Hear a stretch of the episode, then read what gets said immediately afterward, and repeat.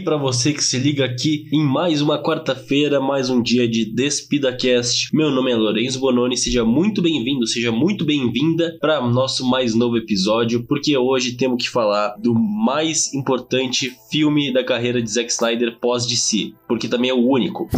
então, para falar sobre esse filme de hoje, que é o Army of the Dead, eu tenho aqui comigo o Sérgio, o Pedro e o Thiago, que vocês já conhecem. E aí, como é que vocês estão, galera? Opa, pronto para aniquilar, aniquilar uns zumbis aqui hoje e falar desse filme que é bem da hora. Pô, cara, tô bem. Me diverti bastante com o filme, apesar de alguns problemas aí, mas filme bem divertido, como o Pedro disse, como o Sérgio disse, perdão. Pronto pra estourar uns cérebros aí de zumbi alfas. Olá, você que se liga aqui no Despida, prazer estar de volta para mais um bloco semanal e eu tenho para dizer somente uma frase, entenda ela como quiser. 2021 não para de me surpreender. Ponto. Ih, rapaz, suspense, hein? Deixou o mistério no ar. Alguém tem uma opinião polêmica. É. Alguém tem uma opinião polêmica. Pois é. Ele já tá fazendo mistério. Já tô, já tô prevendo. Eu não falei nada demais, só falei que o ano não para de me surpreender. Pode ser para bem, pode ser para mal. Fica, Não, fica é a interpretação de vocês. Se quiserem saber aí qual é a, a interpretação real, fiquem até o final do episódio, hein? Só vai ser revelado lá.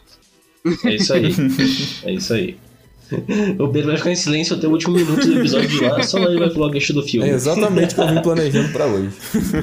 Vixe. Mas enfim, já que falamos, falamos, falamos, o que, que é o Army of the Dead Invasão a Las Vegas? É o novo filme do Zack Snyder, que ele foi contratado ainda em 2019 pela Netflix, antes de ter a confirmação do Snyder Cut, para fazer um filme de zumbis, e ele deu essa ideia e foi aceita. E com isso, o filme se trata de um mundo que não é pós-apocalíptico, porque toda a invasão zumbi se concentrou na cidade de Las Vegas, que acabou sendo fechada com uma espécie de containers e uma proteção para ficar em quarentena. Depois de algum tempo. Inclusive, cara, que- por que, que os zumbis alfas não subiram esses containers? É, eu Igual do fiquei Guerra pensando nisso, cara. Cara, porque não é de Guerra Mundial Z, cara. Porque eles não são zumbis de Guerra Mundial Z, cara. Não existe zumbi mais foda que zumbi de Guerra Mundial Z. Eu fiquei me perguntando Não existe isso, cara. Mas é da hora.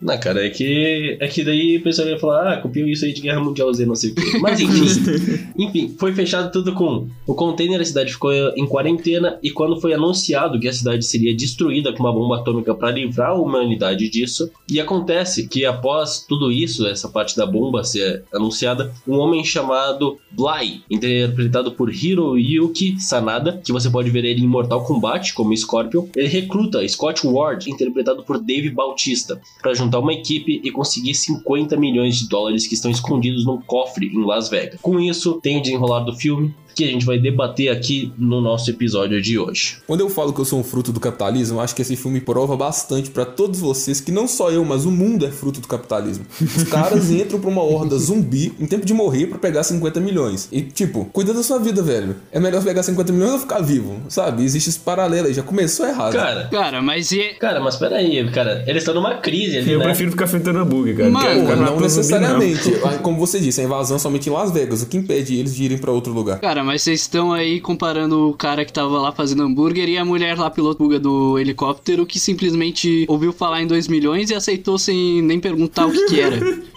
Não, mas ela odeia a própria vida, ela mesma falou. cara. Ela é basicamente uma Ela deu o suicida. trabalho, né, cara? Ela mesma É. disse. É o esquadrão suicida do Snyder, isso aí, cara. E pra falar sobre essa atriz aí é até importante, cara, porque ela acabou entrando de última hora, né, a Tig Notaro. Porque o antigo ator, ele acabou sendo acusado por várias mulheres de acusação contra assédio sexual e contra crianças. E daí com isso ele acabou sendo afastado de última hora, assim. Então, por isso que eu acho que ela não teve uma participação maior no filme, cara. Porque Sim. chega um momento do filme que ela é meio que, que colocada pro Sim. lado. Mas, cara, eu acho muito interessante. As cenas dela foram gravadas em CGI e colocadas depois. Não foi refilmagens em si. Sim. Eles, tipo, gravaram no, no fundo verde e substituíram na, na hora lá da, da montagem, da edição e tal. Cara, não foi ruim, não. Sim, não deu nem pra perceber praticamente. É, Assim, pois é. Alguns momentos dava um- um- uma bugada, mas de, de certo assim você não, você não repara. E é nessas horas que a gente tem que parabenizar a própria Netflix, porque eles já eles largaram mão de uma série incrível que eles tinham, que era House of Cards, pra tirar o Kevin Spacey, e agora mudaram o ator de novo, então fica aqui também uma parabenização pra Netflix, que muitas empresas hoje em dia não, to- não tomariam essas medidas e arriscariam ter o filme atrapalhado e tal, mantendo essa pessoa lá.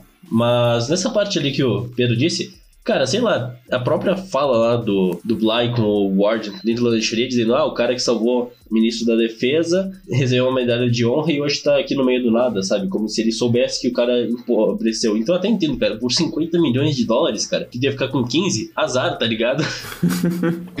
É, mas aí por isso que tem o drama da história, né? Dele tá com aquele negócio da filha dele e tal, que já tava meio fudido, sabe? Você vê que são personagens que estão com, com aquela expectativa de vida zero, tá ligado? Que estão deixando. Deixa a vida me levar lá, igual. Igual quem? É o Zé Pagodinho? Ou é o Péricles? Eu não lembro.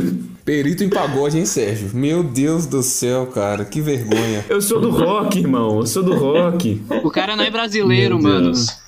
Que vergonha. Eles são desse naipe aí, de quem canta essa música. Deixa a vida me levar.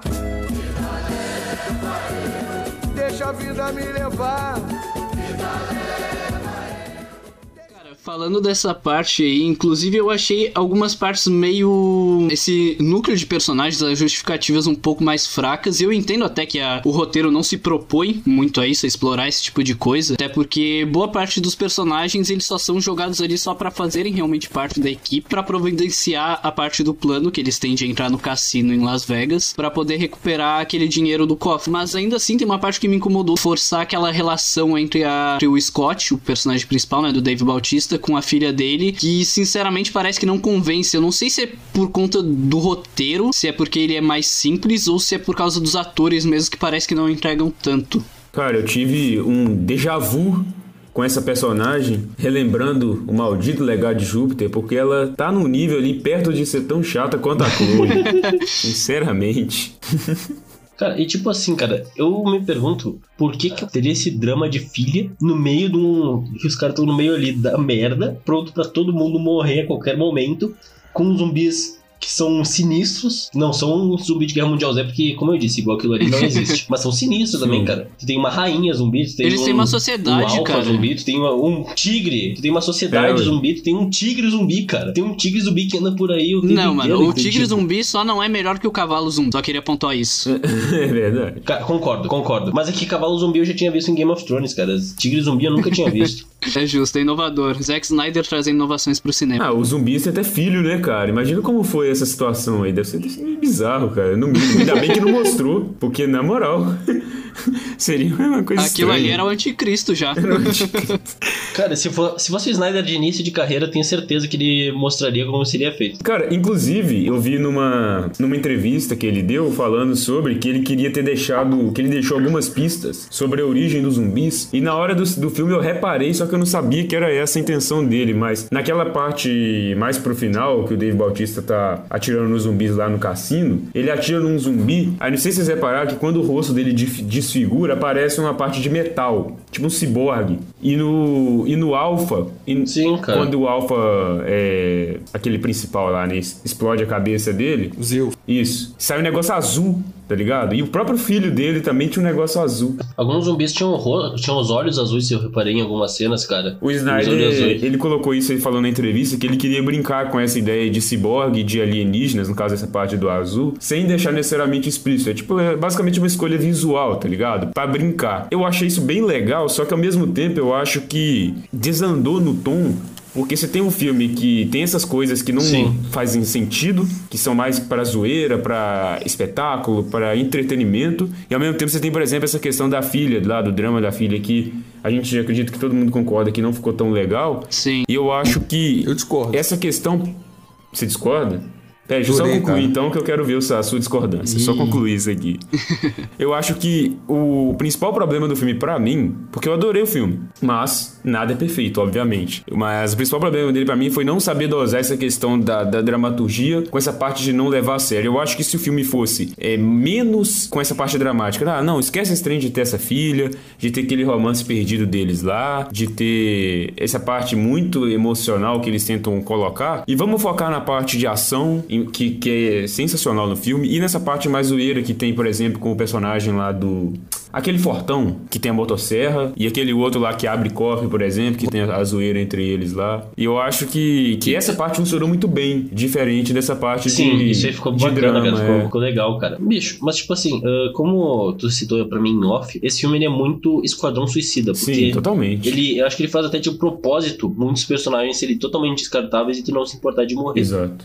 em dados momentos. Porém, eu acho que o filme falha muito nessa construção do núcleo, porque chega um momento que o próprio protagonista, tu não se importa com o que acontece com ele no filme, eu particularmente, sabe? O próprio protagonista, pra mim, foi muito. Foi muito aquém, sabe? Foi muito. Tá, tudo bem, morreu. Pode morrer que. Sei lá, não importa. Então, eu acho que existe muito problemática da parte da construção do roteiro desse filme, porque tudo bem, ele faz o simples pra te dar cenas de ação, Uhum. mas daí falta um pouco de cenas de ação. Tipo, as cenas de ação são fantásticas, todas as cenas de ação são fantásticas, mas falta mais, sabe? Tá, mas aí você acaba caindo no mesmo conto Batman vs Superman, que muita gente reclamou porque não tem muita ação. A ação do Zack Snyder em filmes, elas são pontuais. Tá. Homem de Aço não é um filme com muita ação, ele é um filme que termina é, com muita ação por conta das consequências que os atos dos Zod causaram. É, ele é uma escada, né? Tem o ápice. Então, tipo, o Zack Snyder é muito pontual nisso. Eu não achei que o problema aqui foi ter pouca, e sim é, a extensão do filme. Eu Exato. jamais imaginaria que também. seria necessário um filme de 2 horas e 40 pra abordar uma trama zumbi que nem se trata de uma trama é, pós-apocalíptica. É uma trama local, saca? Sim. Então, porra, isso pra mim já foi É duas horas e uma coisa 28, que me Pedro. desanimou. 2 horas e 28? É porque eu fiquei esperando a cena pós-crédito, né, velho? Vai que apareceu o Caçador de Marte lá no final. Mas não apareceu, não. Ele era o tigre zumbi. É, confia.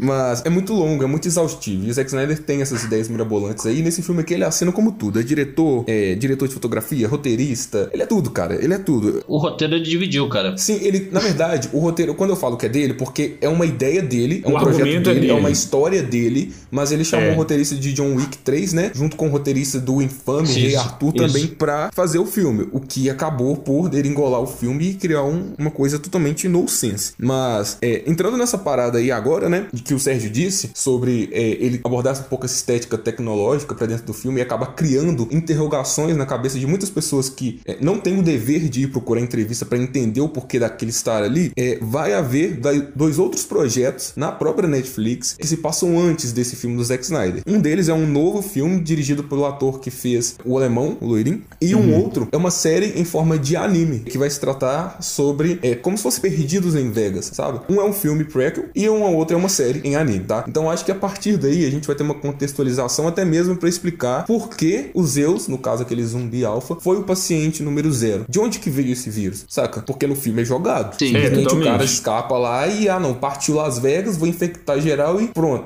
Depois disso o filme avança um pouquinho pra parte de recrutar os personagens. Então, por cria isso um que eu achei que era algo mais focado em ação, porque daí, tipo, ele não deu contexto nenhum, ele não se preza muito É, a explorar exato, essa Mas aí parte. que tá. É, eu concordo com você que muito da assinatura do Zack Snyder tá na ação. Isso ele faz com maestria. A ação dele é muito boa, é muito diferencial, embora aqui nesse filme não seja, tá? Pra mim parece Sim. que você pega um filme, me mostra e fala: olha, Pedro, foi um, um diretor B que dirigiu. Tá, eu vou comprar ideia. Em momento algum, vendo esse filme, eu imaginei que é um filme do Zack Snyder. Me desculpa, tá? Netflix, mas eu acho que a parceria de vocês não deu certo. E aqui eu começo a macetar o filme. Tá? Porque pra mim não funciona e por isso que eu falei que 2021 não para de me surpreender. Temos aqui, pela primeira vez, o pior filme da carreira de Zack Snyder. É isso, ponto. Quem diria, Não tem- hein? Indefensável. Discordo, discordo. Indefensável. Mas. Eu acho Sucker Punch pior. Eu não sei que ponto funciona, eu acho até mais dentro da proposta do que aqui, porque aqui o Snyder peca muito em tentar se reinventar dentro de um gênero que não precisava tanto. Entendi. Né? É, porra, você cria mais ou menos uma religião de zumbis, saca? É bizarro isso. Mas. Além dos Guardiões, esse é o pior filme do Snyder, na minha Ah, visão. não, mas a gente tá Eu falando de vi 2021, Lourenço, onde o cinema já evoluiu e o Zack Snyder já evoluiu. O cara me entrega um filme gravado de um iPhone, que é uma puta ideia genial, e faz uma parada tosca dessa. Me desculpe, Pois mas é. não dá, não desce. E aí, é, só retomando aqui, finalizando a parte da curiosidade lá, que esses projetos vão estrear em algum momento na Netflix, mas a gente não depende deles pra entender aqui. Eu acho que o conteúdo tem que ser entregue dentro do que foi prometido. Com Eu certeza. não tenho que ficar buscando em site A, site B, em filme A, em série B, uma explicação pra isso estar presente. Tá? E agora vocês me vêm falar, ah, mas você tá cobrando profundidade de filme de zumbi? Não, porra, não. Só que eu prefiro muito mais, e pra mim é o melhor, Guerra Mundial Z, porque ele cria uma atmosfera zumbi. Os zumbis aqui do Zack Snyder parecem zumbis modelos. Tipo, o cara vai desfilar pra Gucci. Então vamos colocar ele aqui com uma roupa mais diferentona, porque tudo é muito visual. Saca? É aquela. É, é o famoso artista plástico que ele quer se reinventar dentro do gênero e essa roupagem, e literalmente É o videoclipe, né, roupagem. cara? é, que o Zack Snyder deu pra eles, pra mim, só funcionou esteticamente. Eles não fazem sentido, e pra mim isso aqui é muito menos zumbi do que qualquer outra coisa. A título de curiosidade, tá? Se vocês quiserem assistir depois, ou se vocês já tiverem assistido, é, Invasão Zumbi é um filme que ressalta Baita muito filme. a gravidade de uma é, invasão zumbi. Tá? É Literalmente mesmo. isso. Porque a todo momento você vê que as pessoas estão desesperadas, existe a tensão e existe o perigo. Não, meu Deus, a qualquer momento eu posso me deparar com um zumbi, eu tenho que correr daqui, eu tenho que passar por aqui e tal. Enfim, aquela adrenalina que eu acho que o filme de zumbi se propõe a passar pro espectador. E ele é da Netflix, não é? Não, não é da Netflix. Não, é um não, filme mas ele não, tá não, lá, ele tá no catálogo. Ah, ele tá lá. Ele Isso, tá lá. ele tá lá. Ele tá lá Não, no mas não é da. Netflix original, não. Ele é um filme bem antigo, aliás. É, e não é norte-americano. É 2016, cara. Tá. Bom, mano, 2016? A gente é 2021. 2016 eu era criança. Tá, isso não é bem Não é antigo, bem cara. é não, bem mano. antigo, pô. Porra, é, velho, não, vamos evoluir. Existe um mundo antes de 2020 e um mundo depois de 2020. Então, pra Ah, mim, tá, tudo é. que vem antes. É o novo Não, depois a gente de tá no Cristo, início. né? A gente tá no É, início. A gente tá no início pós 2020, Mas, e cara. pior que agora você ainda pode usar o AC e o DC do depois de Cristo, porque aí depois do Corona. Meu Deus. Badunks, tá?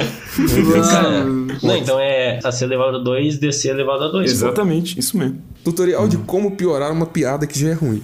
Nossa, será? Parabéns vocês dois. E Invasão Zumbi é um filme que se presta muito a isso, embora eu não goste muito do filme como um todo, mas eu acho que no fato de proporcionar um entretenimento zumbi, ele consegue fazer isso com maestria, da mesma forma que a Guerra Mundial Z também consegue, tá? E o do Zack Snyder não, não consegue. Então aguardaremos aí próximos capítulos, talvez vai ter uma sequência, porque ele deixa uma ponta para uma sequência, embora essa ponta não faça o menor sentido. Completamente sem noção. Não faz Sem sentido noção, nenhum, cara. E eu acho que é uma coisa que a gente pode levar até mais pro final do episódio, porque até então nós estamos comentando um pouco aqui, só que a gente não falou de spoilers. E a Sim. pessoa que tá aqui ouvindo a gente provavelmente já assistiu, mas também tem quem está escutando que ainda não assistiu. Então, se você não assistiu, saiba que falaremos do filme com spoiler, tá? E é isso, cara. Eu fiquei um pouco angustiado, principalmente por conta da duração do filme, que, meu Deus do céu, eu não vi a hora de acabar. É, E eu parecia foi que não o primeiro filme do acabava. Zack Snyder que eu senti esse cansaço. Muita gente reclama de Batman vs Superman, que é um filme longo, a versão estendida, eu digo. Ah, três horas de filme, e o filme tem poucas cenas de ação, e tem aquele questionamento todo do Superman. E tem um Batman também, que é um pouco depressivo. Cara, isso não me incomodou, muito pelo contrário. As três horas passaram voando em comparação ao que eu assisti aqui hoje. Porque lá o drama funciona muito melhor, né, cara? Pedro, eu tenho uma dúvida pra ti, cara. Por que que tu, o que que tu achou de diferente da ação do Snyder nesse filme? Porque, tipo, pra mim foi... Pra mim o ponto alto do filme é a ação, cara. Aquela cena no cassino eu acho sensacional. A cena questão da, De ação ali. da amiga do youtuber lá também, naquela hora lá, é muito boa, cara. No, no Sim, eu corredor. não cara. consegui ver. Cara, eu não sei. É que falta assinatura. Assim, a gente vem de um Snyder que estava trabalhando com super-heróis, com deuses. Hum, a ação de um super-herói é totalmente diferente da ação que a gente viu aqui, que estende é, a ser mais urbana, tá? Mas isso ainda não é um demérito. Eu acredito que se ele conseguiu trabalhar com super-herói, com certeza ele conseguiria trabalhar com uma ação mais focada aqui e mais pé no chão, por assim dizer, com armas e tal. O que me lembra muito a, a vibe Esquadrão Suicida. É tanto do David Ayer quanto que vai vir no filme do James Gunn, por conta da sanguinolência, enfim, os gore. Mas eu não senti que foi Zack Snyder que dirigiu isso aqui, porque tudo parece muito comum. Eu acho que cai naquele mesmo conto da Netflix, onde a gente vê os mesmos filmes com títulos diferentes e personagens diferentes por serem da Netflix. Então a gente cai naquela mesmice, pô, mais um filme a lá blockbuster da Netflix. E aí no final parece que tudo é igual. O único que eu senti essa leve Cara, é o ponto diferença que tu, é o ponto que tu foi trouxe semana em passada, Resgate. cara. Que o resgate, eu acho que o Joe e o Anthony Russo conseguiram se sobressair. Agora o Zack Snyder não. Eu acho que ele sofreu um downgrade aqui, muito por conta dele mesmo, tá? E não por conta da Netflix, porque sabemos que ele teve total controle criativo desse projeto. Ele tá em tudo, né? É, exatamente, em tudo. Ele fez E- todos os cargos, é igual o Ben Affleck lá no filme do Batman, aquele que, que foi cancelado, tá ligado? Não, e, e se você não sabe isso, meu amigo, então você dormiu na parte que passou os letreiros, porque a cada cinco letreiros, seis tinha o nome do Um Zack era Snyder. Zack Snyder, Sim. exatamente. Então, segura, vai ver. Até as câmeras lentas que o Zack Snyder gosta muito de usar e que são marcantes nos projetos dele. Aqui, puta, me pareceu uma câmera lenta da Pat Jenkins, saca? Mano, isso aqui não é do Zack Snyder, velho. Não é. Eu Cara, acho que- era muito jogado, sabe? Tipo, muito, velho. Eu acho que muito disso também foi o orçamento. O Zack Snyder veio de filmes que custaram muito dinheiro. Principalmente Sim. o Liga da Justiça Snyder Cut, que recebeu um incentivo para ser finalizado. E lá em Batman vs Superman, em Homem de Aço, a gente tinha efeitos incriticáveis. Embora muita gente questione o visual do Apocalipse, eu também concordo que é feio pra caralho, mas que a gente tem que saber que não é o Apocalipse original, né? Em Homem de Aço é tudo muito polido, a ação é muito entendível, os efeitos da cena inicial de Batman vs Superman com os prédios caindo e aquela parada simultânea com o final da luta dos Zod do filme anterior, é tudo muito bom. E aqui ele recebeu um orçamento de 70 a 90 milhões, né? Oscilou um pouquinho, muito por conta também também dessa regravação com a atriz nova que entrou e etc e tal. Mas eu achei que faltou um prestígio muito por parte dele ali do que ele fez. Eu acho que aquela parada aqui, olha, é, talvez ele colocou na cabeça dessa forma, tá? Não sou o Zack Snyder, não posso confirmar, mas me pareceu assim. Acabei de sair da Warner Bros, onde eu criei uma assinatura dentro do gênero de super-heróis. Querendo ou não, bom ou ruim, os filmes que o Zack Snyder fez da DC são filmes únicos. Não são filmes que você vai ver em nenhum outro estúdio ou até mesmo dentro da DC, porque o cara tem uma assinatura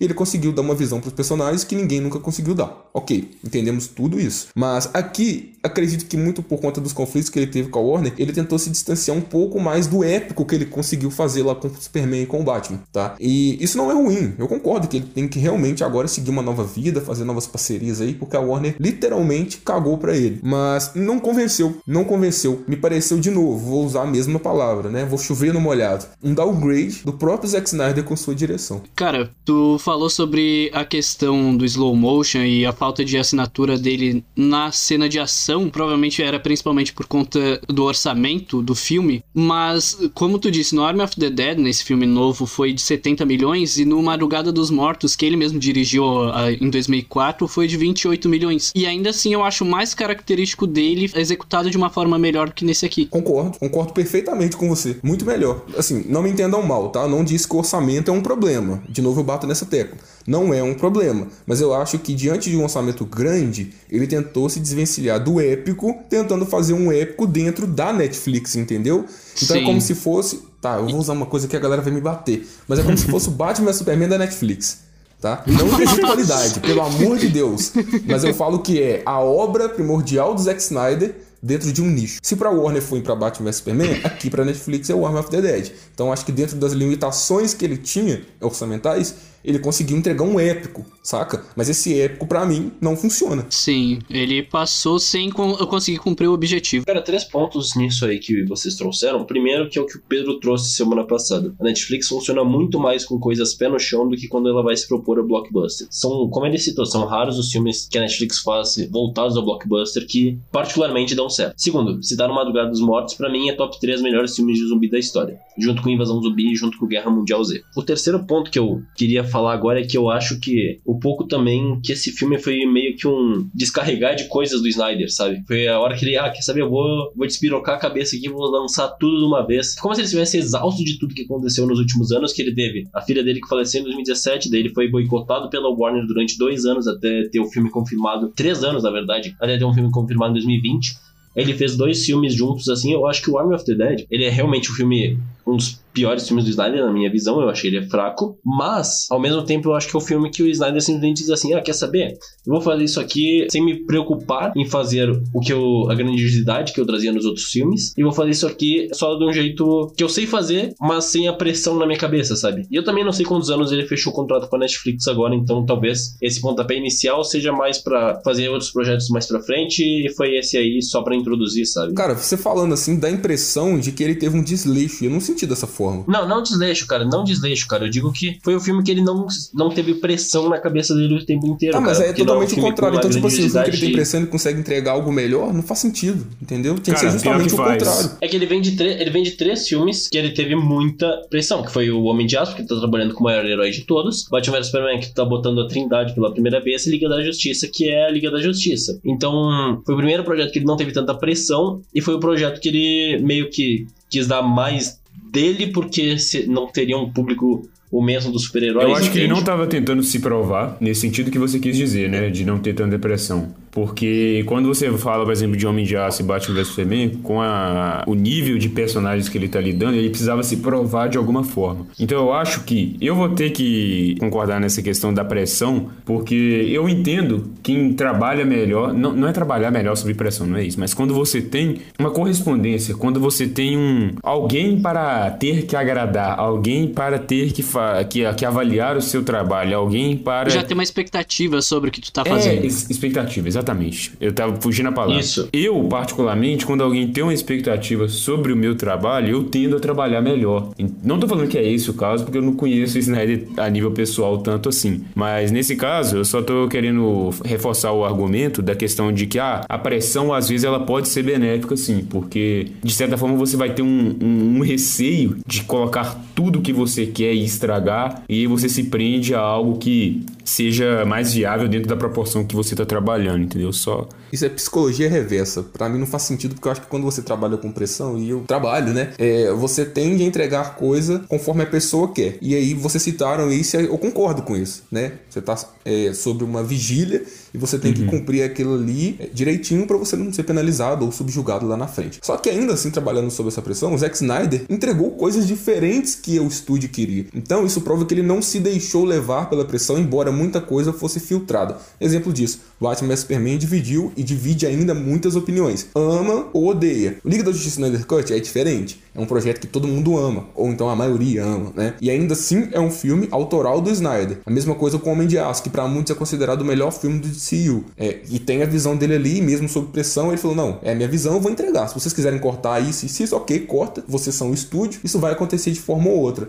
Mas o meu, a minha visão tá aqui. Então, os cortes da Warner não interferiram no resultado final do trabalho do Snyder. Eu desconsidero o Liga da Justiça de 2017 porque ali não foi um trabalho do Snyder, foi do Joss Whedon, né? Que há muito tempo nós não trazíamos aqui pro Despida e como eu trouxe hoje, eu quero dizer, Joss Whedon, nós te amamos. Guardado sempre em nossos corações e no fogo do inferno. É, mas dando sequência, eu acredito que o cara teve total liberdade pra fazer esse filme. E ele trabalhou à vontade, tanto com os atores quanto com a premissa do filme, Sim. que era uma parada de zumbi. Isso me chama muita atenção, cara. Eu gosto de The Walking Dead, eu gosto desses filmes que a gente citou. E aqui eu esperava também algo legal, algo que fosse entretenimento. Só que aí o Snyder, e muita gente que não gosta dele agora vai concordar comigo, tem aquelas ideias mirabolantes de querer ser o gênio da sétima arte.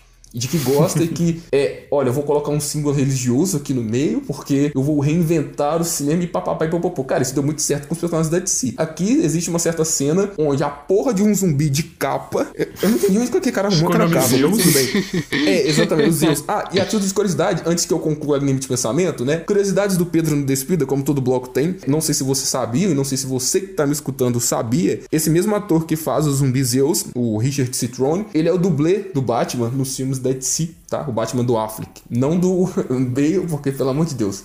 Batman da cotovelada não dá. Cara, a criptonita daquele Batman é o cachorro. É, exatamente, velho. E aí, só concluindo a minha linha de pensamento, é que existe sim um pouco desse simbolismo aqui também nesse filme. E eu acho uma parada totalmente desnecessária, embora ela seja Totalmente. característica do Snyder. A Sim. parte lá onde o cara segura o feto, velho, aí, se vocês é, notarem direitinho, em cima nos azulejos, na cobertura daquela locação onde eles estão, ex- existem umas imagens bíblicas de anjos, entendeu? E, nossa, meu Deus do céu, que canseira, Zack Snyder. Eu na moral. falei, cara, é o O anticristo. Zack Snyder é da punheta, irmão.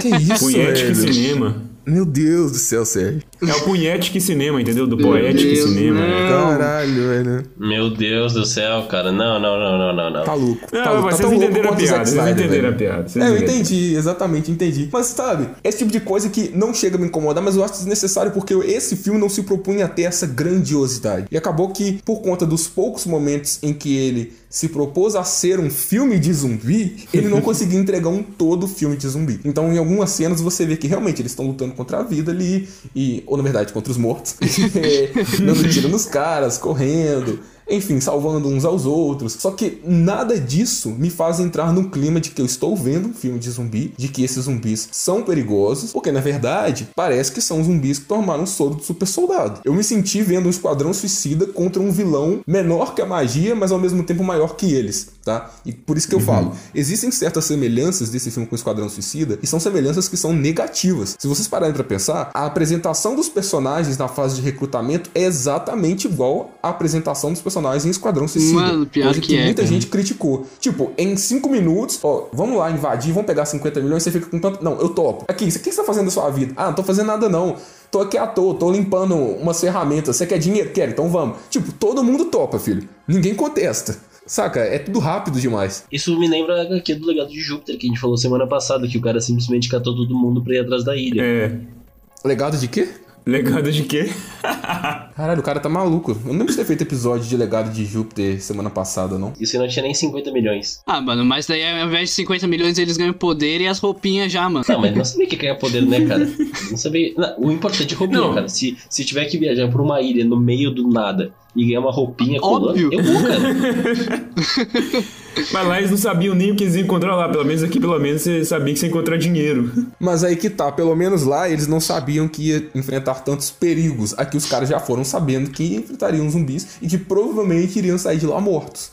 Exato. E cara, eu assim, eu senti esse filme mais num tom na parte de comédia e de ação, eu senti ele muito num tom de Zumbilândia, Aham, tipo, isso na, mesmo. Na parte que tu tá assistindo, porque tu não consegue colocar muita credibilidade, mas ele é como se fosse um, um Zumbilândia feito da forma errada, um Zumbilândia ruim. Porque lá tu pelo menos se diverte. Exato, porque essa questão dele tentar ser mais épico e trazer muito essa questão. Tá, Zumbilândia também tem uma partezinha dramática e tal, o namorinho lá do, do Columbus e a Emma Stone e tudo mais. Mas lá você tem essa questão de ser uma, uma um pouco galhofa, tá ligado? Sim. Você sabe que a parada é feita pra ser tosca, entendeu? Tudo lá é feito pra ser tosca, é pra ser rir do quão idiota é aquilo, tá ligado? Aí aqui. Cara, mas te falar que, te falar sério, eu acabei rindo mais da cena do zumbi ativando as armadilhas do que do Zumbilândia 2, tá? Cara, essa cena é ridícula.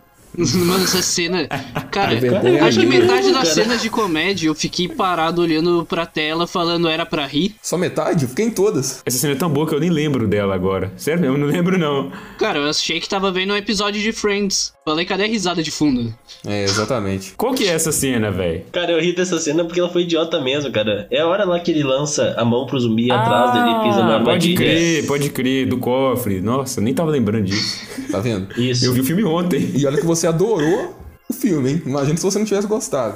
Adorei o filme na parte de ação. Eu esqueci de especificar essa parte, que eu É gostei que o muito. que a dele. gente não gosta marca mais, né? É, pior que é verdade. De fato, cara, de fato. A gente tende a ter esse lado negativo do, da obra. Por isso que a gente tá recitando aí o, o legado, que Não, não, o é legado nada vai legal. ficar com nós até o, o final do ano, cara. Não tem Até jeito, agora toda eu vez não a tô gente falar. entendendo de que legado vocês estão falando. Tipo, o cara meteu aí que a gente fez um episódio passado de legado de Júpiter. Cara, que que é isso, velho? Que é isso? Fez só de Júpiter. Cara, mas falando um pouco da história em si, já que a gente entrou nesse ponto sobre a introdução deles, eu fiquei abismado sobre o quão irrelevante é o tal do Bly na história, cara. Quem que é, É o esse? cara que recruta eles. O Scorpion. Ah, o Scorpion. O Scorpion, o Scorpion. E eu nem vi É, o Mortal então, Kombat. cara. Eu lembro É, que ele é o Scorpion, mas não é- lembro quem ele é nesse É filme. que o. É que o ele tá em um monte de produção na, de Hollywood, né? Ele é muito bom. Cara, mas tipo, eu até fico com um pouco de pena aí do Hiroyuki. Porque, tá, ele faz muito filme na, em Hollywood. Só que os dois últimos que ele fez foi Armor of the Dead e Mortal Kombat. Então, Coitado, cara. Sinto muito. Coitado, né? Pelo menos no Army of the Dead ele já teve um pouquinho mais de sorte do que no Mortal Kombat. Não, teve muita sorte. Trabalhar com o Zack Snyder é sempre um prazer. Pois é, cara. Com certeza. Tanto que foi esse motivo que o Dave Bautista acabou recusando o Esquadrão Suicida, né? Pra trabalhar com o Zack Snyder. Nossa, ele fez uma péssima escolha.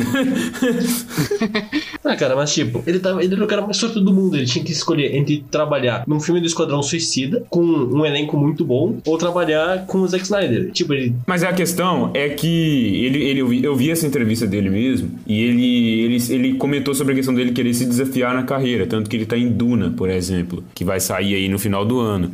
E no filme do Esquadrão, ele não seria um dos protagonistas. Ele já tinha conversado com o E Gunn. ele seria tipo o Drax, cara. Ele seria Isso. tipo o Drax, né? Exatamente. E aí, quando você tem. Você entende a escolha dele, porque você tem um personagem coadjuvante no filme do James Gunn que ele já trabalhou duas vezes aí. E aí você tem o- ele como protagonista no filme do Zack Snyder, onde além dele ter mais dinheiro, ele vai ganhar mais dinheiro pelo papel, ele vai ganhar mais visibilidade e vai ter um desafio maior como ator. Foi uma escolha muito mais lógica, né? A se fazer. É, eu só fico com pena, cara, porque, tipo, eu não gostei dele como ator, tá? Eu, não, eu pensei, esperava ver ele um pouquinho melhor do que ele foi como Drax, mas não deu pra mim, não bateu o santo. Eu eu achei ele no máximo carismático, mas ainda não é um carisma que te sustenta o filme inteiro igual o The Rock. O personagem Tem- é ruim, né, velho? o carisma do The Rock. É ruim, cara. O Mas, personagem tipo, também é ruim, lá, não é nem culpa só dele, tá ligado? Eu até comentei em off com vocês. Cara, é estranho tá achando o Dave Bautista fofinho. Porque, cara, ele parecia um ursinho no filme, cara. Ele parecia muito inofensivo, né? É, Ursinho, pelo tamanho Que cara. porra de fetiche é esse? Não, cara, que Pô, fetiche, é, cara. mano, não, Ninguém cara. falou fetiche, velho. Disse que ele é fofo. Ursinho, cara. Normalmente essa, essa gíria Sim, é cara. usada por pessoas com. Ah, aí, aí, é, não, aí, aí esse termo ficou estranho, Lano. É, ficou estranho. Não, cara, eu pensei, tipo. Não, cara, eu pensei no ursinho, tipo. Ursinho de filme, assim, tipo. Ursinhos É, carinhosos, essas coisas, cara. Porque ele parecia. Sei lá, cara. Ele parecia um esquilo do Alves Esquilos. Não, isso aí foi lá pra né? cara, vocês esquilo? têm algum é problema com bicho peludo, mano. Que que é isso? Não, cara, mas peraí. Queria que eu falasse que ele é uma cobra, então pra ele não ter pelo, cara? Ah, pelo amor de Deus. Não, depois que ele já falou ursinho, cara, cobra é o de menos. Relaxa. Ah, cara, mas sei lá. Deu pra entender o ponto, cara. Não, deu, sei deu, lá, deu, é um relaxa. urso fofo, cara. Um urso bonitinho. É o cara Não que. o urso do filme do Leonardo DiCaprio que mata todo mundo. Porque ele. Porque, cara, tu sabe que ele é. Sabe que, tipo, ele sobreviveu ao primeiro, ao primeiro ataque lá onde ninguém esperava. Ele sobreviveu. Ele tava sobrevivendo ali até certo ponto. Ele sobreviveu na questão dos zumbis. Então tu sabe que o cara é foda. Mas em nenhum momento do filme ele mostra que ele é foda. Esse é o problema, cara. Com exceção da cena do cassino, que é a cena do cassino e a luta mano a mano contra um zumbi. Foi boa mesmo. É, Essa questão do, do Dave Bautista aí, é, ele passa essa visão. Ele fica muito engraçado de óculos, não sei porquê também. Acho que é porque ele é grande e forte, tá ligado? Aí é estranho. É o professor Hu. É, exatamente. Igualzinho. tipo isso, cara. E aí, tipo.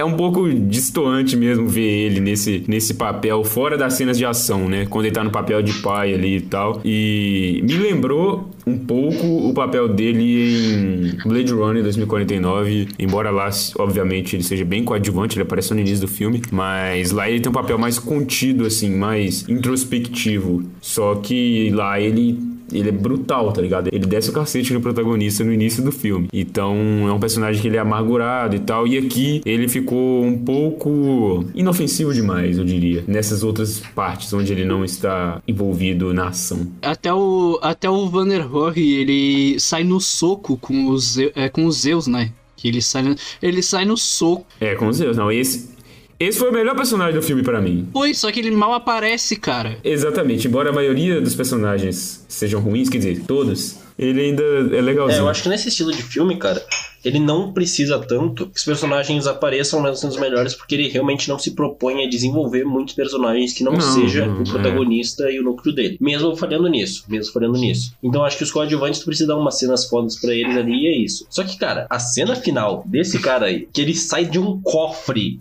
trancado com quatro negócios, ele tava preso dentro. Ele caminha até um carro, ele dirige até um aeroporto e ele só descobre que tá virando zumbi quando ele tá no avião. Ah, pelo amor de Deus, cara. Pelo amor de Deus, cara. Sendo que o, o- o próprio Não. Dave Bautista descobre ali, tipo, dois minutos depois. Não, o primeiro a se transformar é rápido, cara. É menos de um minuto. Ele vira dois minutos depois, cara. É muito incongruente. Rápido. Exatamente. Achei isso É, ridículo. ué.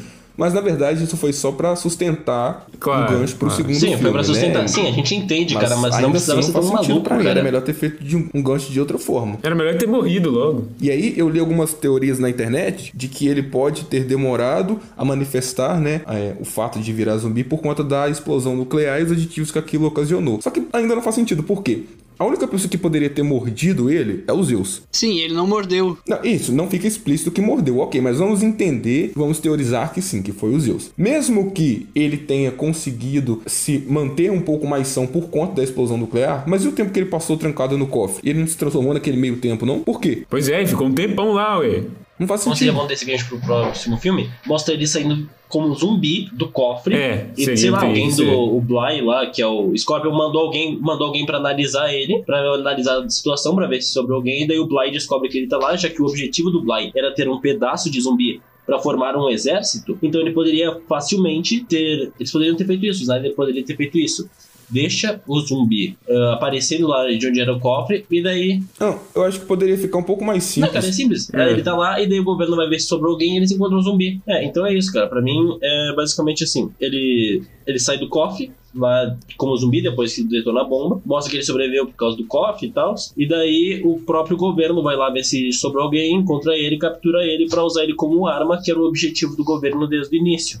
Aliás, é que agora me surgiu uma dúvida. Se o objetivo do governo era usar os zumbis pra pra, com esse objetivo, né? Por que, que ele queria detonar enquanto eles ainda queriam um pedaço, sabe? E que ele detonou enquanto ele sabia que a equipe ainda tava lá. Isso não Na verdade, não era um objetivo do pensar. governo, era um objetivo do personagem do, Tana, do É. Takana, Tanaka, enfim, não sei. Não era do Cara, governo. mas quando ele disse que o cara aceitou, tu vê uns caras do exército lá com medalha de honra e tal atrás dele acenando com a cabeça de sim, cara. Então, mas aí Tem eu acho que seja daí tipo. governo. Eu acho que seja um esquadrão de elite dele, não é o governo, cara. Até porque o governo estava disposto a, a explodir aquilo, tanto que ele mandou aquele cara dele para trazer de volta antes que a bomba fosse detonada. Então ele estava contra o princípio do governo. Só que aí uma saída eu acho que mais inteligente que poderiam ter dado, e acho que você até alavanca uma sequência, uma possível sequência, se é que vai acontecer, para uma escala global. Você poderia realmente ter trazido esse personagem aí do Van der Horn é, para fora, né, do cofre depois que explodiu, e em contato com os efeitos da explosão nuclear, ele poderia se tornar, digamos, que um zumbi ou então um novo Zeus, só que mais evoluído.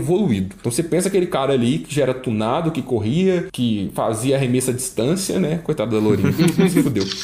Mas ainda mais tunado, saca? Tipo, é o Bane ali agora. E aí você coloca esse cara saindo daquilo e indo pra outras regiões dos Estados Unidos. Cara, os Estados Unidos detestam tanto o México que em um filme americano eles botam um cara transformado em zumbi pra invadir a cidade do México, sabe, velho? Dá um pouco de paz pros mexicanos, velho, até no filme. Não, e sim, você poderia é numa foda. sequência trazer uma parada maior, entendeu? Você poderia trazer é, ele sendo um novo Zeus ou algo diferente, só que melhor e colonizando mais pessoas dentro do próprio território, porque a partir dali ele ia escapar pra regiões vizinhas, saca? Aí não, aí você fica enrolando, esperando o cara perceber que foi mordido quando ele já tá dentro do avião. Me ajuda aí, velho. Não, que preguiça que dá isso.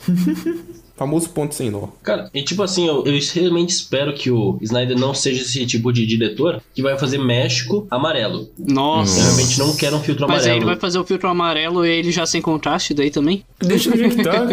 Deixa do jeito que tá, cara. Deixa México como está, cara. Deixa o México como ele é. Esse filme não teve tanto filtro do Snyder, eu fiquei até surpreso por Pois isso. É, É. ele ficou bem mais. Ele tá muito colorido, isso aqui é o Snyder mesmo? É, é por isso mesmo. Eu acho que é mais uma das coisas que também não nos faz acreditar que é um filme dele. Porque, primeiro, parece uma direção comum. Eu, honestamente, vocês falam tanto da cena do cassino, eu não vi nada demais nela. Nada Eu mesmo. também, eu esperava mais, cara. Nada, velho. Eu falei, pô, mas a cena do cassino, não sei o que. Eu, a Eu achei ela internet curta, falando, mas eu achei ela boa.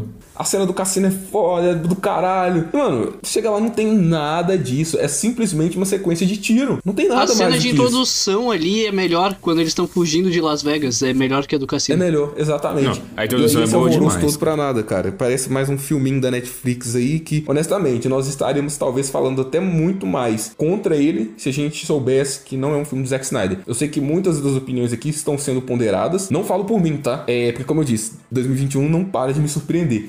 Mas eu sei que vocês passam pano pro Zack Snyder, velho. Eu Aí, falando em outro aí. episódio aí que o Zack Snyder não erra. E eu lembro que eu falei assim, exagero. Puxa episódios passados aí. Eu lembro de ter falado Lava isso. minhas mãos. Se não me engano, foi o Sérgio que falou isso. Oi? Fui eu? Foi, foi o senhor, foi o senhor. Fui Sna- eu? Ainda falou Deus. ainda, tá? Eu não assumo esse BO, hein? Memória- Ah, agora tá é arrependido, boa, amigo. Cara, vai ter que sustentar. Nós temos provas, hein? Nós temos provas. É porque eu sempre falo essas paradas aqui, de zoando e tal, Ah, não sei o agora é e tal. Todo mundo fala, ah, Agora é zoeira, né? ó, eu, eu já cansei de, de achar o apocalipse do, do Batman Superman uma merda, igual eu falei. Não, só visualmente, isso a gente concorda, pô, mas. N- Não só visualmente, Cara, tipo a assim, ideia dele eu também acho ruim. Eu já falei também muitas vezes que eu achei a, a Mulher Maravilha mal introduzida em Batman Também. vs Superman, a forma como ela foi introduzida achei muito idiota. Falei, eu falei alguma coisa em Liga da Justiça, só que eu não lembro agora também. Enfim, já falei também que eu não gosto de Sucker- Punch, eu detesto Sucker Punch, eu acho muito entediante, muito ruim. O, aquele da a animação lá que o Lourenço Então. citou, é, é Linda dos Guardiões? Origem? Não, a animação é diferente. A animação se chama Origem dos Guardiões. E não é do Zack Snyder. Eu ia falar Não é que do eu não Zack vi. Snyder. É, eu só ia falar que eu não vi mesmo. Mas, tipo o assim- final de Watchmen eu não gosto. Tipo assim- eu acho que não ficou legal ter mudado do quadrinho. Pra mim, surtiu um Cara, efeito mas diferente. aí eu vou ter que discordar de ti, porque o final de Watchmen funciona melhor pro cinema. Porque não, não é o mesmo tipo de mídia pra se consumir, não funcionaria da mesma forma. Mas esse final funcionou pra série da HBO, cara. Cara, mas é porque ele não, não mostra todo o background que faltou ter mostrado no filme, diferente do que tem no quadrinho. Na HQ é diferente. Pra mim, nada justifica. Mas tudo bem, o foco aqui não é o, o Watchmen. Eu só tô falando que eu não sou fã cego do Snyder. Eu falo zoando essa, essa coisa porque eu Não, gosto de irritar não, a gente não levou o pé da letra. Nós só estamos es- fazendo É. expose aqui da vez que você exaltou o Zack Snyder. E agora eu quero Sim, ver se já- já lá no exaltei, final, já quando você seu exaltei. veredito, você vai continuar exaltando o cara. E, como eu tava falando, nesse filme aqui, diversos problemas dele. Adorei algumas partes do filme, principalmente a ação, como eu citei, mas tem muitos problemas, como eu já destrinchei, a questão do drama e tudo mais. Então, ó, você que está nos ouvindo, eu não sou fanboy do Snyder, assim como não sou fanboy de ninguém, exceto a Emma Stone. Ela eu defendo até a alma. Pronto, falei. Você Obrigado. vai ver Cruella vestido com roupa de O dálmata. cara é muito ver, gado, mano. Não tem como. Literalmente um cachorrinho dela. Da Emma Stone eu seria, da Emma Stone eu seria o cachorrinho dela. Fácil. Até defendendo agora um ponto do Sérgio aí, desse exposito que ele tomou, eu acho que a gente tem que defender o Snyder quando ele é injustiçado em questão, por exemplo, o cara falando ah, que o Homem de Aço não faz sentido o que ele fez com o Superman. Ah, que Liga da Justiça Snyder Cut vai ser a mesma coisa que Liga da Justiça de 2017, que o pessoal que falava antes. Acho que nesses pontos é importante a gente defender. Mas agora, se for defender Sucker Punch, A Lenda dos Guardiões, ou sei lá, defender muitas coisas desse filme, eu acho que não dá. Não, não dá mesmo não. Sabe? Não. É, porque esse filme entrou pra mim no, meu, no top 3 piores filmes do Snyder. Pra mim, isso não é pior que Além dos Guardiões e que Sucker Punch mesmo. Mas. E eu fico até muito triste, como eu disse, sou muito fã da Madrugada dos Mortos, cara. Porque eu sabia que ele sabia trabalhar com zumbis. Então eu até fico meio triste. Só que agora tem um adicional: é que a história de Madrugada dos Mortos, pra quem não sabe, não é do Snyder. A história é do James Gunn, cara. Que é sensacional, cara. É uma dupla que foi sensacional isso aí. Que eu até queria ver de novo no futuro. Justo, justo, justo. Eu acho que é um bom ponto a, a se levantar, assim. E eu também fico triste porque eu esperava que fosse um filme pelo menos divertido, assim. Não que eu não tenha me divertido, eu me diverti, mas eu esperava me divertir mais. Tipo assim, eu me diverti com, sei lá, uns 20% do filme, que seria a parte ali de ação, as partes de tensão, igual eu falei, a cena do corredor e tudo mais. É isso que, que realmente me divertiu, mas o filme tem uma duração muito grande pra mal aproveitar esse tempo que ele tem. Ele aproveita muito mal, focando em coisas que não precisava focar, coisas que não agregam em si pra história. Igual. Porra, o zumbi, o zumbi Zeus é uma pica, cara. É muito ruim, puta merda. Falando. velho, na moral, isso aí, isso aí, nossa, cara, na moral, isso aí foi uma das Mano, piores coisas que eu já zumbi vi na minha filho, vida, cara. cara. Puta que Não tá pariu, velho. Na moral, o zumbi me mete um capacete na testa, irmão. Igual o Free Fire, igual o Free Fire lá, ó. E botou o capa 3 do Free Fire na testa, mano. Ah, se fuder.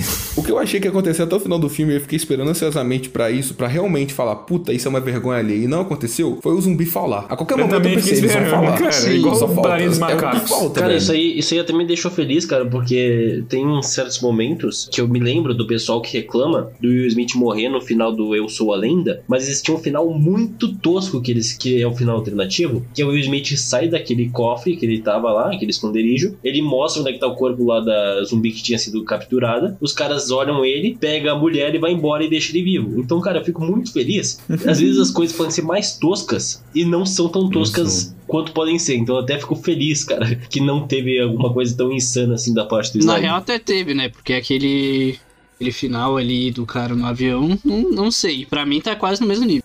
Não, o filho também, pra mim, tá tão tosco quanto. Só defendendo essa parte, cara, que tipo assim, o filme explica que esses zumbis ali, os alfa, a espécie alfa, eles são conscientes, eles pensam, eles têm uma organização. Já os zumbis do Eu Sou Lenda, tu entende que eles, eles só não saem no sol, mas eles são totalmente irracionais, assim, sabe? Por isso que pelo menos não apela pra esse lado que eu quis dizer. Não, mas eu tô falando do filho. Então, tipo, você acha que isso justifica? Cara, sei lá, cara, tipo, é meio estranho, é, mas sei lá, cara, dentro do universo ali dele não é tão bizarro quanto um zumbi não querer matar uma pessoa só porque ele mostrou onde é que tava a amada dele. Eu acho que é tipo uma questão de. Uma coisa é instinto. Igual, por exemplo, ah, o zumbi sabe que ele, se ele for no sol, ele morre. Então ele tem um instinto pra não ir naquilo ali. Os animais têm instinto, né? A gente sabe disso. Ele não pensa, né? Tipo assim, ele sabe que ali é um perigo e não faz. E aí ele não vai naquela situação ali. Agora, no caso do, do zumbi ali, não. Ali é consciência mesmo. Não é uma questão de. Pô, os caras têm sentimento, irmão. O cara tem. Mano. O cara é morto-vivo, ele tem o cérebro fudido, porque ele tá morto-vivo, e ele consegue amar uma pessoa, velho. Que porra é essa, cara? Mano, não, e a parte biológica dele tem um filho. Não, mas aqui, no papel, é uma ideia até muito interessante, porque dentro do gênero de zumbi, ela é inovadora. Você trazer zumbis que têm sentimentos, ou então que têm Nossa, resquícios cara. da vida enquanto eles tinham ela, sabe? Não dessa pós-vida, no caso, é, mortos-vivos. Eu gosto disso, é, é novo, é inovador e tal, e o Zack Snyder tem essas sacadas muito inovadoras que hoje o cinema necessita. Mas aqui não tem um tratamento para isso. Em nenhum momento do filme é explicado o porquê deles serem assim, de onde veio esse vírus, por que o paciente zero é o paciente zero, por que ele estava sendo transportado, ou por que é, as pessoas que estavam dirigindo o transporte não sabiam que se tratava de um zumbi. É tudo jogado. É, é basicamente, a gente já começa o filme como se ele estivesse na metade. Falta uma contextualização, uma introdução, Cara, entendeu? Mas eu não acho que precisaria explicação por que, que ele estava sendo levado, porque ali é explicado que eles, tão, que eles estavam saindo da área 51. Então ali já tem essa ideia que já é meio introdutória tanto em Hollywood quanto na vida real, da questão da área 51, e eu não acho que precisa de explicação sobre quem é o paciente zero, quem que é isso, porque o filme não gira em torno dele. Não gira, mas gira em torno dos conceitos dele. Porque aí quando a gente vai pra um filme de zumbi, a gente espera que todo zumbi seja igual. E todos esses filmes que a gente elogiou aqui sobre o zumbi, os zumbis são iguais. Sim. Em termos de ser zumbi. Ah, mas o zumbi do Guerra Mundial Z, ele escala lá a porra de um container. Tudo Mas bem, todos ok. escalam. Mas É isso que em dizer. síntese, eles todos são zumbis, né? Raiz, digamos assim. Aqui não. Aqui Sim, eles sim. são zumbis aprimorados. E acho que quando você apresenta um termo novo dentro do gênero, você tem que explicar assim, cara. Não é só jogar e falar, ah, não, ele é aprimorado e pronto. Porque ao decorrer do filme, alguns atos que acontecem dentro de Las Vegas se dá por conta dele ser aprimorado. E aí, pra você entender aquilo e levar fé de que realmente aquele cara é um zumbi e não um vilão ou um super-herói, você tem que ter uma contextualização, entendeu? Nem que ela seja mínima, mas não joga de qualquer jeito. Só pela parte dele ser do governo, eu já en- só pela parte dele ser do governo, eu já entendo isso, sabe? Cabe o exemplo aqui de The Last of Us, que tem, por exemplo, os instaladores, que são uma classe de, de zumbis, assim, diferente, e aí tem um, as suas características diferentes. Tem outras classes lá também que eu não lembro. No próprio Left 4 Dead também tem zumbis diferentes, lá o Boomer. Aí você tem características diferentes, e no Left 4 Dead nem sei se foi explicado, mas no The Last of Us é explicado. Eu acho que era isso que o Pedro estava se referindo, é trazer uma contextualização do porquê e de como isso foi desenvolvido para isso. Aí você vai e bota as referências de alienígena e de ciborgue no bagulho. Você já não explica o básico, aí você quer explicar outra parada. Exatamente, daí cria confusão na cabeça da galera que tá vendo. É, o pessoal que é mais leigo e tal também, principalmente, às vezes não entende que isso é uma decisão muito mais é, estética, né, do que lógica. Tipo, ah, vou Não, e fazer na uma verdade a gente só entendeu, porque como você disse, lemos a entrevista do Zack Snyder, porque É. ele explicou, porque por conhecimento prévio, eu acho que até mesmo nós vendo o filme ficamos confusos. Não, é, ontem eu fiquei sem entender. Antes de ler, eu.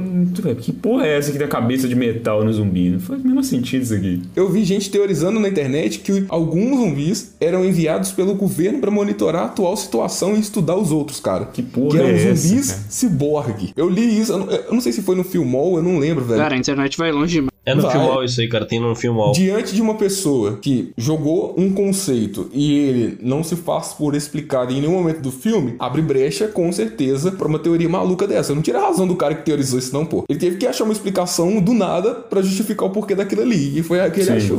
É, tem gente que tem o costume de fazer essas, essas fanfic aí. Inclusive, eu, eu, depois de ver o filme, eu fiz no meu, no meu- nos meus contatos pessoais do WhatsApp uns baits lá nos grupos de, de filme, de super-herói, de DC, de Marvel, essas coisas que eu tenho. Tava vendo o, o que, que o pessoal tava achando do filme. né? Eu falei, pô, vai ser interessante fazer isso aqui pra comentar no episódio, né? Aí eu não, eu não falei que eu, que eu não gostei do filme. Tanto que eu postei no meu status também, não, filmaço, não sei o que e tal. Eu não falei que eu não gostei tanto assim do filme. Pro, pro pessoal do grupo lá do. desse que eu falei. Eu falei, nossa, adorei o filme, não sei o que, não sei o que. Todo mundo acabou comigo, cara. Todo mundo descendo a lei, não, você é burro. o zumbi, não existe zumbi desse jeito, não. Zumbi que tem filho. Você nunca jogou o jogo de zumbi, não. Você nunca viu filme de zumbi, não. Você é idiota, não sei o que e tal. A galera não curtiu muito essa questão mesmo, não. E, e- e com razão, né? Pra falar a verdade. É, cara, com razão. Não, me xingaram de E- tudo quanto é nome, cara. Snydete. Nossa, você fala, não, tem um, tem um vácuo na sua cabeça. É, Os caras, Snyder fan não precisa não pensa. Esses caras é Cara, mas louco. uma coisa que eu vejo é que depende muito do, da galera que vai assistir. Tem gente que qualquer coisa que a Netflix lança, só por ser do selo Netflix, já ama. Então. o pessoal do Twitter lá. Não, cara, não só no Twitter, cara. Conheço gente pessoalmente que é assim. Então, tipo. É, eu nunca conheci. Eu acho que eu acho que depende muito, isso é uma questão agora mais de todos os filmes, a pessoa não está apta a julgar a outra pessoa por ela gostar. Isso que é um problema que a gente tem recentemente. Fato. Ela está apta a debater o gosto da pessoa e quais são os argumentos dela pra gostar ou não. Mas eu acho que é muito estranho simplesmente sair xingando a pessoa por causa Não, me disso. xingaram de tudo enquanto é nome, cara. Tipo assim. e, eu nem, eu nem tentei justificar o fato do zumbi ter filho e coisa. Eu não fiquei tipo assim, ah, não, mas é igual o Pedro citou o exemplo do cara que tentou justificar o ciborgue lá. Eu não fiquei falando, ah, não, mas é por causa disso, isso aqui. Eu falei, não, eu só gostei, só, só achei legal, achei divertido e tal. E mesmo assim começaram a mexer o saco, tá ligado? Vai, é, criticaram até a questão do nome, igual eu falei. No The Last Last of Us tem uns zumbis diferentes, chamam instaladores. No Days Gone também tem zumbis lá que tem um nome diferente, são chamados de outra coisa, que eu esqueci o nome agora. Aí você fala, não, se é diferente, não pode chamar de zumbi, não, senão você tá desrespeitando a lore dos zumbis, tem que chamar de outro nome. Ah, não, agora tem uma história canônica dos zumbis que tu tem que seguir, velho. Não, isso é aí hate, cara, isso é hate. Igual do, do Resident Evil. O caso do Resident Evil recente agora, do 7 e do, e do 8. A Capcom não chama de zumbi, chama de outra parada lá, que. Arma biológica, um É negócio porque assim. sempre foi, o The nome Walking é Biohazard, chama desde de zumbi. sempre. Só que no ocidente que É no ocidente que muda. E é, The Walking Dead também tem isso. O Pedro bem, bem citou aí. The Walking Dead também tem e tal. Eu acho que é muito essa questão dessa, entre aspas, galera que acaba enchendo o saco por causa de uma, de uma parada e, o pessoal acaba mudando. Ah, não, vamos mudar isso aqui que a gente quer fazer um trem diferente. Então vamos mudar para o pessoal não ficar enchendo o saco falando que isso aqui não é a lore do zumbi, caralho. Foda. Então, ame ou odeie, odeie ou desgoste, igual foi o caso desse episódio. Vamos ver então. Eu quero saber muito o veredito de vocês. Quero números, eu quero notas, porque eu amo notas, eu amo números. Então, quem quiser começar aí dando a avaliação, pode começar. Cara, assim, eu gostei, como eu disse, eu gostei das cenas de ação do filme, apesar de que eu achei que faltou parte da assinatura do Snyder. Ele é um filme que ele é divertido em algumas partes, apesar de ele ter diversas barrigas no filme e ter mau aproveitamento de tela. Então, tipo, ele se propõe a ser uma coisa, mas ele acaba tendo, tentando ser algo a mais, assim como a gente teve o problema no episódio passado, que a gente citou sobre o legado de Júpiter onde aqui o, como o Pedro bem citou anteriormente, o Snyder ele saiu de algo muito grandioso e quis trazer isso para algo urbano. Então ele se preza uma coisa, mas acaba tentando trazer a mais e acaba não trazendo nem o que ele estava querendo trazer como principal, que seria a parte urbana e algo mais simples. Então acho que o filme não cumpre o propósito dele, então eu daria um 2 de 5 pro filme. Ô, louco. Justo. Algum de vocês quer pontuar mais alguma coisa? Eu vou te acompanhar nessa, porque minha nota também é 2 de 5, infelizmente. Queria poder dar um 4 de 5 pelo menos, mas não dá não, não tem como. Eu deixo esses dois aí por causa da ação e, e por causa de alguns personagens que eu achei que tem um potencial, igual eu falei lá do carinha da motosserra e tal, que eu gostei dele, e o carinha do cofre também é, é divertidinho, embora ele seja, embora a parte dele ser medroso, ficou meio demais. Bateram na mesma tecla o tempo todo, repetiu a mesma piada, tá ligado? O cara fez, ficou na cara a cara com o zumbi três vezes, as três vezes ele gritou, tá ligado? Eu falei, pô, não acostumou ainda não, irmão? Aí, eh, são coisas que foram muito mal aproveitadas, mas que tinham um potencial de, de fazer, de se tornarem interessantes de alguma forma. Sendo assim, eu dou essa nota por causa disso, porque eu gostei dessa parte de ação, como eu falei, das cenas e desses personagens que poderiam ter um potencial, mas pelo fato deles não terem alcançado esse potencial, eu também não consigo alcançar uma nota 3, pelo menos. Então, eu vou ficar na nota 2 aí. Acredito eu que Arm of the Dead vai ser tão esquecido na fila do pão que nem a amiga da Kate. Porque eu tenho que salvar, eu tenho que salvar ela e aí eu deixo os meninos dela soltos. Tipo, né? Eu tenho que cuidar deles, mas foda-se, deixa eles lá enquanto eu salvo ela no meio de uma horda zumbi. E aí no final do filme, quando a porra do helicóptero cai, a gente não sabe se a mulher morreu, se a mulher voltou, o que que acontece. Enfim, mais esquecido que Gilor. Assim é o Arm of the Dead. Como eu disse, pra mim é o pior filme do Zack Snyder. E eu não vou comparar com os outros antigos, como o Lorenzo fez, porque eu acho que nós estamos em uma nova era do cinema, tá? Hoje a gente tem muito mais influência das coisas que já passaram e esses projetos que o Lorenzo citou são projetos iniciais do Zack Snyder. A gente tem que pegar que agora o Zack Snyder veio de grandiosos filmes, principalmente o Snyder Cut, né? Que é um filme grande não só em proporção, mas também em duração. E infelizmente aqui parece que se deu um- downgrade. Saca? Eu percebi que parte da visão dele aqui não foi colocada, embora ele quis colocar, mas não foi bem executado também, tá? Então, é, o ritmo é lento, a história é fraca, pra mim as piadas não funcionam, pra mim as cenas de ação dos outros filmes que ele conseguiu fazer com maestria aqui, essas são só mais algumas cenas de ação, não são ruins, muito pelo contrário, são boas, mas não são a la Snyder, coisa que a gente já viu em outras produções, talvez pelo orçamento e tal. O que mais me preocupa nesse filme é que ele não consegue obedecer nenhuma das duas propostas. Ele não é divertido, então nos momentos como eu disse, e como o Sérgio ressaltou, que se preza a piada, ele se torna repetitivo e as piadas já não têm mais graça.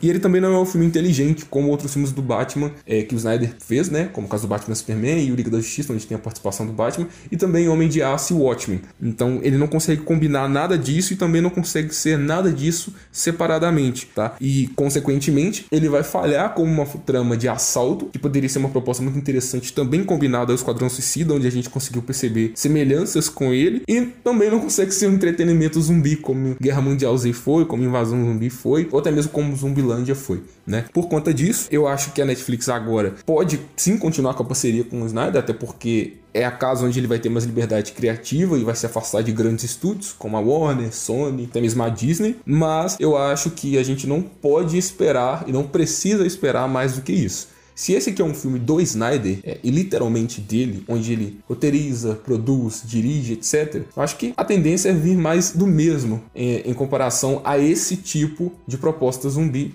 se caso for acontecer uma sequência. Tá? Então, eu fico chateado, cara, porque eu gosto do temático zumbi, eu sei que vocês também gostam, mas Sim. tem várias coisas aí que não funcionam. E não funcionam porque elas querem ser grandiosas demais para um tema que não precisa ser grandioso demais. Exato. Entende? Poderia ser simplesmente um filme ali para descontrair, um entretenimento de sábado à noite ou de domingo, final de tarde, com duas horas de filme, e o cara vai prolongando, prolongando e prolongando. Os personagens para mim não funcionam, é, acho que quebra muito também o clima do filme colocar alguns discursos motivacionais em algumas coisas familiares mal resolvidas ali no meio. Então, tipo, você tá ligando um gerador aí no meio você tem uma discussão sobre o quão ruim você foi como pai. E não casa com a proposta, sabe? É, Quebra totalmente né, o clímax do filme. É, é, ridículo isso. Até mesmo a personagem da filha dele, a Kate, é desnecessária, sabe? Ela é desnecessária. Ela entra lá sem motivo. Na verdade, com motivo aparente. E a partir do momento que entra, ela só vai retomar esse motivo no final do filme. E é uma solução muito burra, porque ela deveria, como eu disse, estar cuidando das crianças como a mulher pediu. Mas não, ela se arrisca, né? Ela arrisca a vida da própria mãe das crianças e as crianças estão do lado de fora em risco. Então, é incoerente tá? E de novo, resumindo e finalizando, é por isso que eu não gosto do filme. Para mim, de longe, é o pior filme do Snyder. Eu fico com um de cinco. Nossa. Quem diria, hein? Rapaz. Eu Essa falei que foi 2021 pesada. não parava de me surpreender. Snyder. Cara, eu falei, não, não é possível que eu assisti um filme do Snyder. Sabe, a mesma sensação que a gente se- é, sentiu no Legado de Júpiter, Uhum. e agora veio a cabeça aqui que realmente nós fizemos um episódio, eu tava esquecendo mesmo, foi mal. Mas sabe aquela sensação de que a gente quer assistir uma parada, mas tá doido pra que ela acabe? Foi exatamente o que eu senti com esse Sim, filme. é, entendo. É. Eu. Cara, da minha parte, primeiro eu vou me defender ali do que o Pedro disse que eram projetos iniciais, porque quando o Snyder fez o Sucker Punch e a Lenda dos Guardiões, ele já tinha feito 300, Madrugada dos Mortos e o Watchmen. São filmes de antes desses, desses dois aí. Então, Mas por o Watchmen eu é de acho os dois ainda 2009. piores. Sim, cara. O Sucker Punch de 2011 e a Lenda dos Guardiões de 2010. Caralho, a Lenda dos Guardiões é de 2010. Como esse filme, esse filme envelheceu Sim. mal? Pra Pra caramba, cara, ele parece antigo pra caramba. Ele já lançou parecendo antigo, na verdade. Envelheceu Mas mal. enfim. Não, mas aí que tá. Primeiro, eu não te acusei de nada, tá? Então você não tem que se defender de algo que não foi acusado. E outra, eu acredito também que são propostas diferentes. Farpas. Não, era me explicando, explicando meu ponto que eu não cheguei a explicar, eu não cheguei a explicar durante o Pô, a episódio. galera vai falar assim, pô, o Pedro é o machista opressor do podcast. Agora o cara tem que se defender porque ele atacou. Não é assim, velho. Pô, machista? Porra, Não, não, não é, não é me defendendo, cara. É explicando. É tinha explicando que, que, eu- terminar o episódio lacrando. Se não fosse lacrando, né, Lourenço? Não, não é lá, cara. É só explicando, é só explicando meu ponto porque eu não deixei ele claro durante o episódio, pô. É um machista mesmo, não. Cancela o Pedro aí. Mas Madrugada dos Mortos, tá? E agora é uma opinião um pouco ácida. Não é tudo isso, tá? Que vocês falam. Eu concordo que é um filme bom, que é um filme melhor, Qual? mas, porra, não é tudo isso, não. Ah, não, é melhor. Não, é melhor, concordo, concordo que é, mas não é tudo isso a ponto de ser comparado, tipo, ah, ele já fez esse filme, então ele fala, 300 ok, 300 é do caralho, mas Madrugada dos Mortos não, pra mim é um Não, mas é que ok. o Madrugada dos Mortos ele é um filme com uma proposta diferente de 300 e ele funciona muito melhor. Então, exatamente, Ele e é por isso que a gente critica a dele. Dead, porque a proposta é a mesma, e não funciona. Então, tipo, se o cara já fez um Sim. filme do gênero, por que que não, sabe? Não funcionou. Exato, cara. É esse o exato. ponto, não é que o filme seja grande. Enfim, o, na minha visão, como eu bem citei durante o episódio, a minha parte favorita foi a ação do filme. E é o- uma das poucas coisas que consigo destacar de positivas, com exceção de alguma, alguns momentos, apesar do roteiro ser muito preguiçoso, cara. Sabe aquela cena lá do Deadpool falando do roteirista preguiçoso? Foi isso aí. então, eu particularmente vou ficar com nota 2 de 5. Vocês falaram tudo, ah, e eu não tenho mais nada pra acrescentar em relação a isso. Eu concordo principalmente com o Sérgio, é o que eu mais concordei em questão de ah, a ação ficou legal, a ação entreteu, mas o resto do filme não, É. e tem os dramas que são muito arrastados, muito chatos. Bem e eu isso. acho que o filme poderia ser mais curto, ou será pra ser essa duração que ele realmente explicasse e, intro- e, e desenvolvesse mais É, coisas. focasse Então, mais em, também é 2 de em 5. criar uma mitologia para os zumbis. Isso. E para essa questão Também, lá do, do governo, do, daquela, do, do, do, do carinha lá do, do Scorpion. Do Bly. Isso. Do que ficar sem drama. Do... Não quer saber de sua filha, não, cara. O Scorpion é muito mais legal que sua filha, pelo amor de Deus. É, esse, o ator do Scorpion, em qualquer filme que ele tá, ele passa um ar de superioridade, de, de, de classe. perigo, tá ligado? Ele tem classe, tá ligado? Ele é tipo um, um mafioso, o cara, um membro da Yakuza, tá ligado? É mais ou menos essa a impressão que eu tenho dele. E eu acho que usar esse tempo do filme pra criar uma mitologia seria algo muito mais proveitoso, já que a Netflix tá interessada em expandir a franquia. exato. né? Então faria sentido lá na frente. Como não fizeram, então aí vai ter que ficar fazendo série prequel pra explicar o porquê de ter acontecido isso no filme. Pois é, amigos, é triste, é triste. Mas então é isso, pessoal. Obrigado por ouvir até aqui mais uma vez. Infelizmente tivemos que falar mal de uma produção de novo. A gente tá cansado disso, porque, ah, Né? cara, a gente quer ver coisa boa, ninguém quer ver coisa ruim. É, É só não assistir tá- Netflix mais. MMA foi duas em sequência em Netflix, porra. Se no próximo episódio a gente trouxer mais Pois uma coisa é, ruim da. Netflix, eu juro que eu peço música no Fantástico. Porra, é verdade, hein, cara. Meu Deus. Tenso. Tá difícil Mas é defender. isso, eu, muito eu- obrigado. Eu que costumava ser um defender, um defensor da Netflix, tá difícil, tá difícil. É, tá difícil, cara, tá difícil. Mas é isso. Muito obrigado por ouvir até aqui. Se você quiser nos acompanhar nas nossas redes sociais, elas estarão aqui na descrição. Mas é fácil, arroba odespidamente. Tem também nosso blog, onde tem críticas, tem listas, tem curiosidades, que é odespidamente.wordpress.com e também vai estar aqui na descrição. Novamente, muito obrigado por ouvir até aqui. Vocês nos ouvem de novo na semana que vem. Tchau!